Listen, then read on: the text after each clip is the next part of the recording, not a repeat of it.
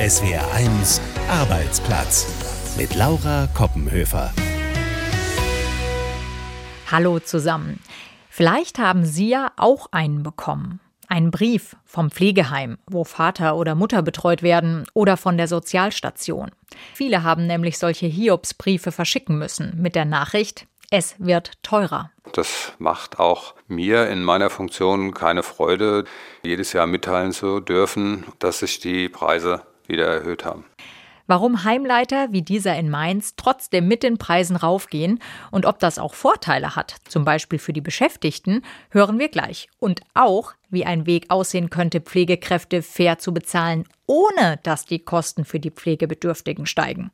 Klingt widersprüchlich? ist es aber offenbar gar nicht. Und wir zerschlagen noch so einen scheinbaren Widerspruch und sagen, altes Brot ist lecker. Und sicher nix für die Tonne. Ich will einfach zeigen mit unserem Unternehmen, dass wir hier es nicht mit Müll zu tun haben, sondern wirklich mit einem richtig coolen Rohstoff. Was das Start-up Kultimativ vom Bodensee so alles anstellt mit diesem Rohstoff altes Brot, das erzählen sie uns auch in dieser Podcast-Folge SWR1 Arbeitsplatz. 2300 Euro. So viel müssen Pflegepatienten in Rheinland-Pfalz für einen Heimplatz selbst bezahlen. Im Schnitt im Monat. In Baden-Württemberg sogar über 2500. So sahen die Zahlen im Sommer aus und schon da konnten viele Familien mit Pflegefällen diese Kosten kaum stemmen. Und in den letzten Monaten sind die Energiepreise weiter gestiegen und seit September gilt außerdem das Tariftreuegesetz, das verlangt, dass Fachkräfte in der Altenpflege nach Tarif bezahlt werden. Zwei Gründe, warum viele Heime und Sozialstationen die Preise angezogen haben. So auch das Mainzer Altenheim. Wolfgang Brauer hat sich dort umgehört. Ich hätte gern mehr Zuspruch, aber ich weiß, dass die Zeit dafür ja überhaupt nicht da ist, ja. Sagt die 64-jährige Petra Moneta, die nach einem Schicksalsschlag seit gut eineinhalb Jahren im Mainzer Altenheim untergebracht ist.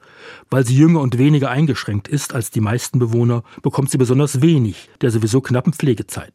Doch Wohnbereichsleiterin Jennifer Michels arbeitet, wie alle Kolleginnen und Kollegen, schon am Anschlag. Ja, man geht unzufrieden nach Hause und die psychische und körperliche Belastung wird immer höher. Ich freue mich über mehr Geld, aber ganz ehrlich, wäre mir lieber, sie würden sich darum kümmern, dass mehr Personal kommt. Seit September müssen alle Mitarbeiter in Alten- und Pflegeheimen nach Tarif bezahlt werden. Für viele Heime bedeutet das höhere Lohnkosten. Das Mainzer Altenheim zahlt schon immer nach Tarif. Doch auch hier steigen die Lohnkosten, denn die Gewerkschaft Verdi fordert ein Plus von 10,5 Prozent. Für Oliver Backhaus, den Geschäftsführer des Mainzer Altenheims, ein zweischneidiges Schwert. Das wären dann knapp eine halbe Million mehr an Personalkosten. Heißt im Klartext, dass alle Kostensteigerungen, die wir verhandeln, von den Menschen getragen werden, die in den Betten liegen. Das macht auch mir in meiner Funktion keine Freude, jedes Jahr mitteilen zu dürfen, dass sich die Preise wieder erhöht haben. Dazu kommen aktuell auch noch die Inflation und die steigenden Energiepreise. Oliver Backhaus rechnet damit, dass er von jedem Heimbewohner einen dreistelligen Betrag mehr verlangen muss, pro Monat. Heimbewohnerin Petra Moneta. Natürlich bin ich da davon betroffen, dass das dann umgelegt wird auf die Bewohner. Ja, das ist ganz verständlich. Wenn das das Heim entlastet, finde ich das in Ordnung. Dann sollen die auch mehr Zuschüsse kriegen. Aber bitte aus der Bundeskasse, findet sie. Denn obwohl die 64-Jährige eine vergleichsweise gute Rente bekommt, geht die voll für die Heimunterbringung drauf. Und das Sozialamt muss trotzdem noch was dazuzahlen. Ihr bleibt nur ein Taschengeld von gut 120 Euro im Monat.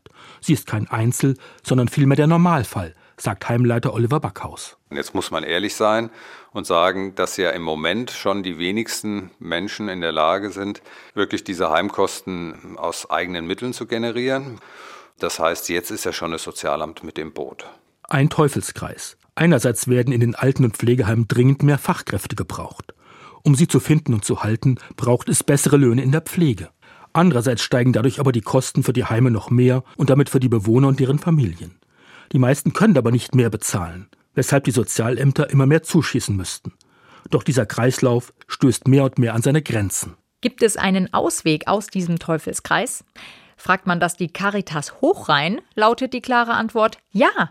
Wir kennen einen Ausweg hin zu mehr Motivation unter den Pflegekräften, zu mehr Zeit für die Pflegebedürftigen und das bei stabilen oder sogar sinkenden Preisen. Noch wird all das als Modellprojekt ausprobiert.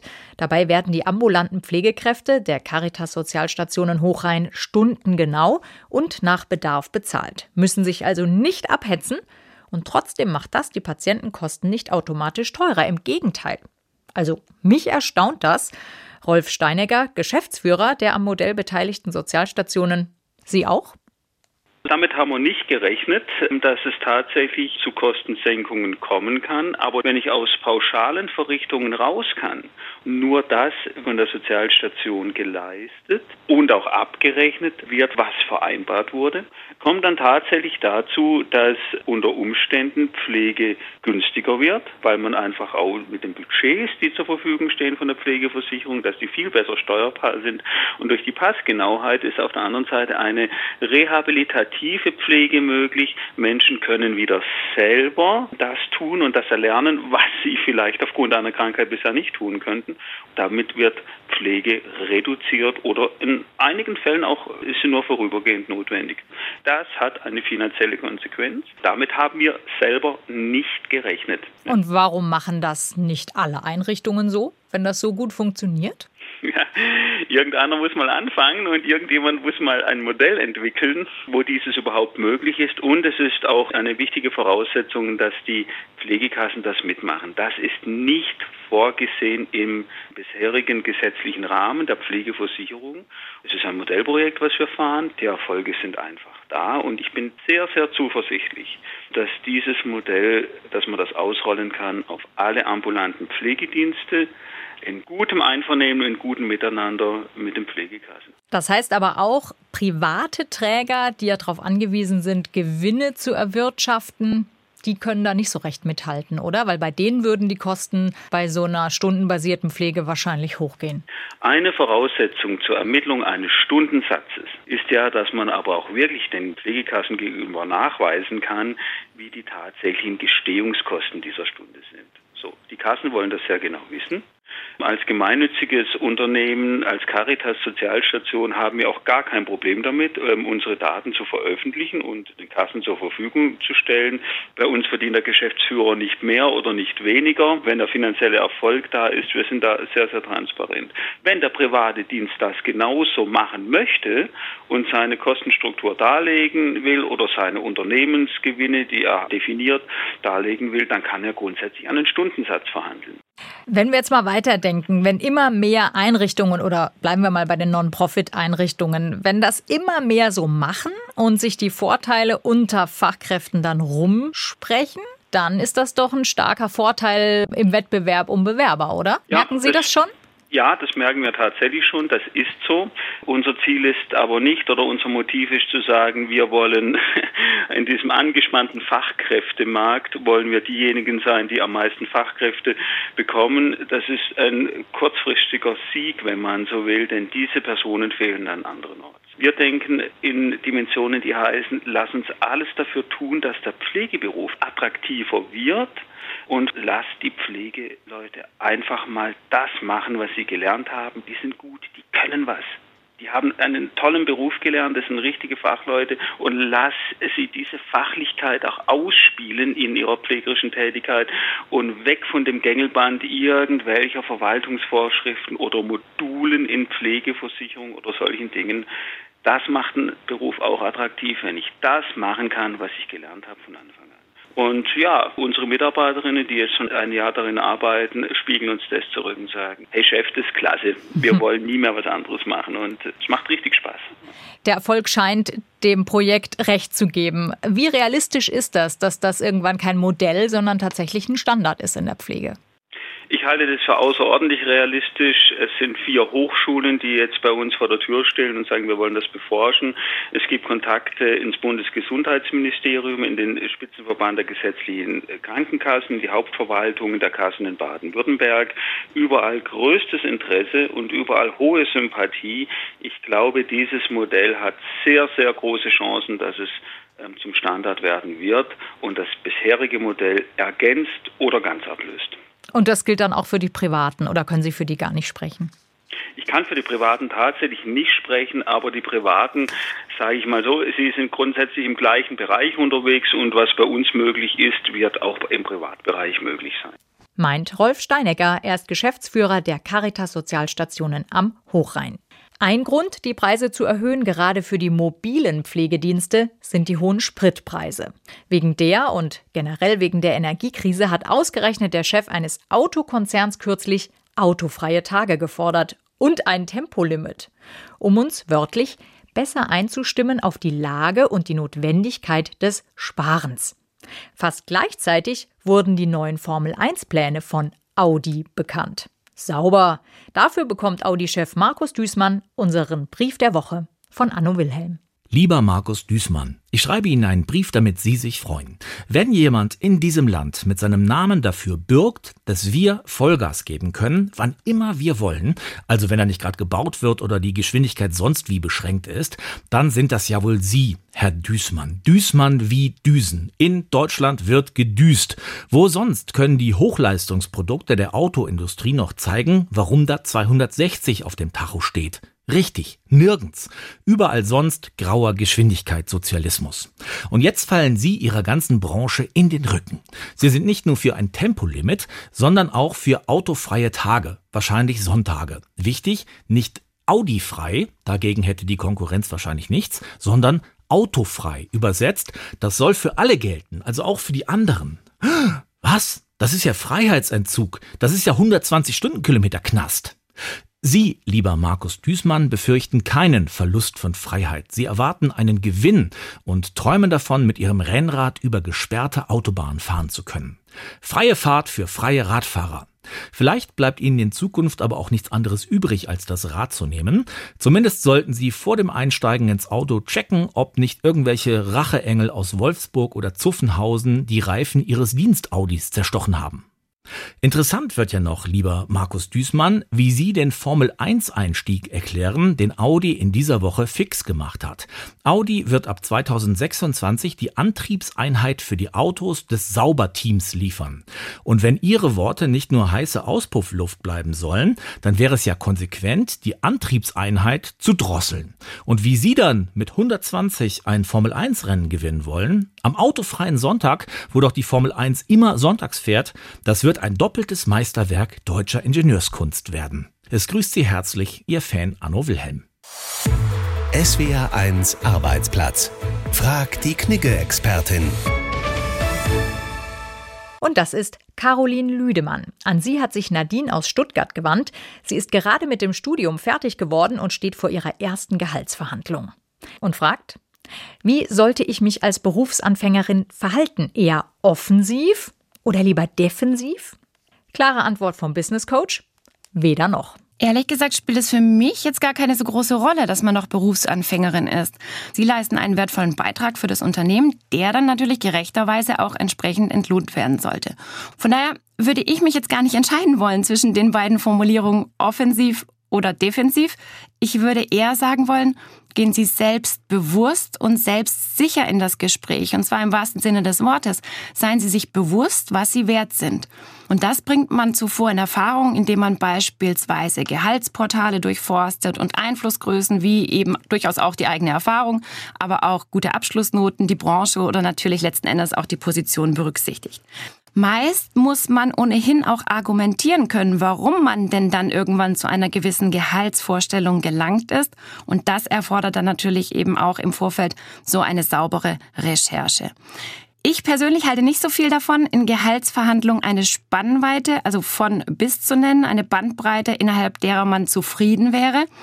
Ich finde es auf jeden Fall besser, eine ganz konkrete Summe zu nennen, weil man sonst schon früh signalisiert, dass man eben auch mit weniger zufrieden wäre. Ja, und dann könnte es womöglich auch ganz genauso kommen. Also Selbstbewusstsein vor, auch in der ersten Gehaltsverhandlung. Und keinesfalls sollte Nadine den Fehler machen, den laut einer Studie viele junge Frauen machen, nämlich von vornherein ein niedrigeres Gehalt zu erwarten als Männer. Die Forschenden, unter anderem vom Deutschen Institut für Wirtschaftsforschung, haben in dieser Umfrage herausgefunden, dass Frauen kurz nach dem Abitur ein Einkommen erwarten, das fast 16 Prozent niedriger ist im Vergleich zu dem, was gleichaltrige Männer für sich erwarten. Und auffällig oft nennen Frauen als Grund, dass sie durch künftige Familienaufgaben mit beruflichen Nachteilen rechnen, die sich auch aufs Gehalt auswirken. Männer mit Familienwunsch teilen diese Befürchtung nicht. Also, Nadine und alle anderen Frauen, die demnächst Gehälter verhandeln, selbstbewusst auftreten und bloß nicht der selbsterfüllenden Prophezeiung auf den Leim gehen und sich unter Wert verkaufen. Unsere Experten beantworten auch Ihre Fragen zu Job, Karriere und Arbeitsrecht. Schicken Sie uns Ihre Fragen an arbeitsplatz.swr1.de. Zum Schluss machen wir noch einen kleinen Abstecher in die nächste Bäckerei. Wenn dort das Brot frisch aus der Tüte oder sogar aus dem Ofen kommt, läuft den meisten das Wasser im Mund zusammen. Wenn es dann aber angetrocknet und hartkrustig geworden ist, und das geht ja schnell, schmeißen es die meisten weg. Hunderttausende Tonnen Brot landen jedes Jahr im Müll. Ein Skandal finden die jungen Leute hinter dem Unternehmen kultimativ und tun was dagegen. Sie kaufen übrig gebliebenes Brot von Bäckereien und verwerten es zu Nudeln, Flips oder Keksen. Alles unter dem Label Heldenbrot. Schließlich geht es ums Lebensmittelretten. Und dafür gab es kürzlich sogar den Bundespreis zu gut für die Tonne. Friederike Fieler stellt das Start-up aus Konstanz vor. Die Leidenschaft von Janine Trappe und Felix Pfeffer aus Konstanz ist das Brot. Aber nicht das frische, duftende, das direkt aus dem Backofen kommt, sondern altes Brot. Die harten Kanten, die eigentlich niemand mehr essen will. Ich kenne es von zu Hause, dass Brot nicht weggeworfen wird, sondern dass man daraus Paniermehl macht, dass man daraus Knödel macht oder irgendwelche anderen Rezepte und ich will einfach zeigen mit unserem Unternehmen, dass man das auch in einem größeren Maßstab machen kann und dass wir hier es nicht mit Müll zu tun haben, sondern wirklich mit einem richtig coolen Rohstoff. Bis zu 20 Prozent einer Tagesproduktion vom Bäcker wird weggeschmissen und das ist in meinen Augen ein Verbrechen. Das darf in der heutigen Zeit nicht sein und dagegen muss man was tun. Und das tun sie. Ihre Mission? Brot retten. Angefangen hat alles mit der Marke Knödelkult. Vor ein paar Jahren kam ihnen bei einem Stammtisch die Idee, aus altem Brot Knödel zu machen und sie dann in Einmachgläsern zu verkaufen. Damit trafen die beiden einen Nerv und entschieden, ihre Jobs als Juristin und Architekt an den Nagel zu hängen. Sie wollten mehr. Mehr Brot retten. Knödelkult entstand damals, weil das das naheliegendste war, was man mit äh, Vortagsbrot machen kann, Knödeln. Das kennt man so von der Oma und von den Eltern. Und wir haben dann relativ schnell gemerkt, dass Brot so eine Ressource ist und wir es auch als Ressource verstehen und haben einfach gedacht, hey, kann man da nicht auch Nudeln draus machen? Kann man da nicht auch Kekse draus machen? Und haben das probiert und letztendlich war dann die logische Konsequenz, dass man unter Knödelkult, unter dem Brandnamen Kekse nicht gut verkaufen kann, dass wir da eine neue Marke kreieren. Mittlerweile rettet das Unternehmen jeden Monat 16 Tonnen Brot, arbeitet mit hunderten Bäckereifilialen in Baden-Württemberg zusammen.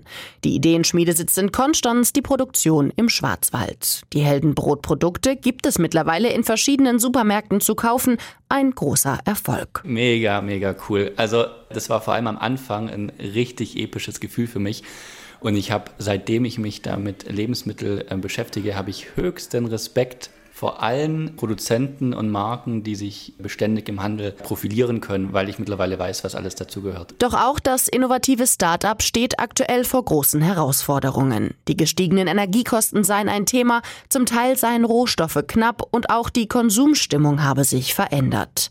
Doch sich auf neue Gegebenheiten einzustellen, genau das gehöre zum Job von Gründern dazu. Auch wenn man jetzt nicht weiß, wie man dieses Problem wieder lösen soll, weil man das noch nie gehabt hat, dass man irgendwie dran glaubt, dass man es hinkriegt. Und wir sagen uns da echt immer, hey, die Menschheit war schon auf dem Mond da wird man doch diesen Knödel ins Glas kriegen oder da wird man doch diese Palette von A nach B kriegen oder was auch immer da so wieder mal anfällt. Denn mit Kultimativ und dem Heldenbrot soll noch lange nicht Schluss sein. Vor allem, weil es schön sei zu sehen, dass sich beim Thema Verschwendung von Lebensmitteln endlich was tue. Wir ähm, spüren einfach, dass die Gesellschaft das jetzt immer mehr aufnimmt, dass da ein Problembewusstsein kommt und ähm, dass da Barrieren abgebaut werden. Und es ist total schön, Teil von dieser Entwicklung zu sein. Und ähm, gleichzeitig kann man aber sagen, dass wir da auch noch sehr viel vor uns haben. Dennoch würden in Deutschland jährlich eine halbe Million Tonnen Brot weggeschmissen.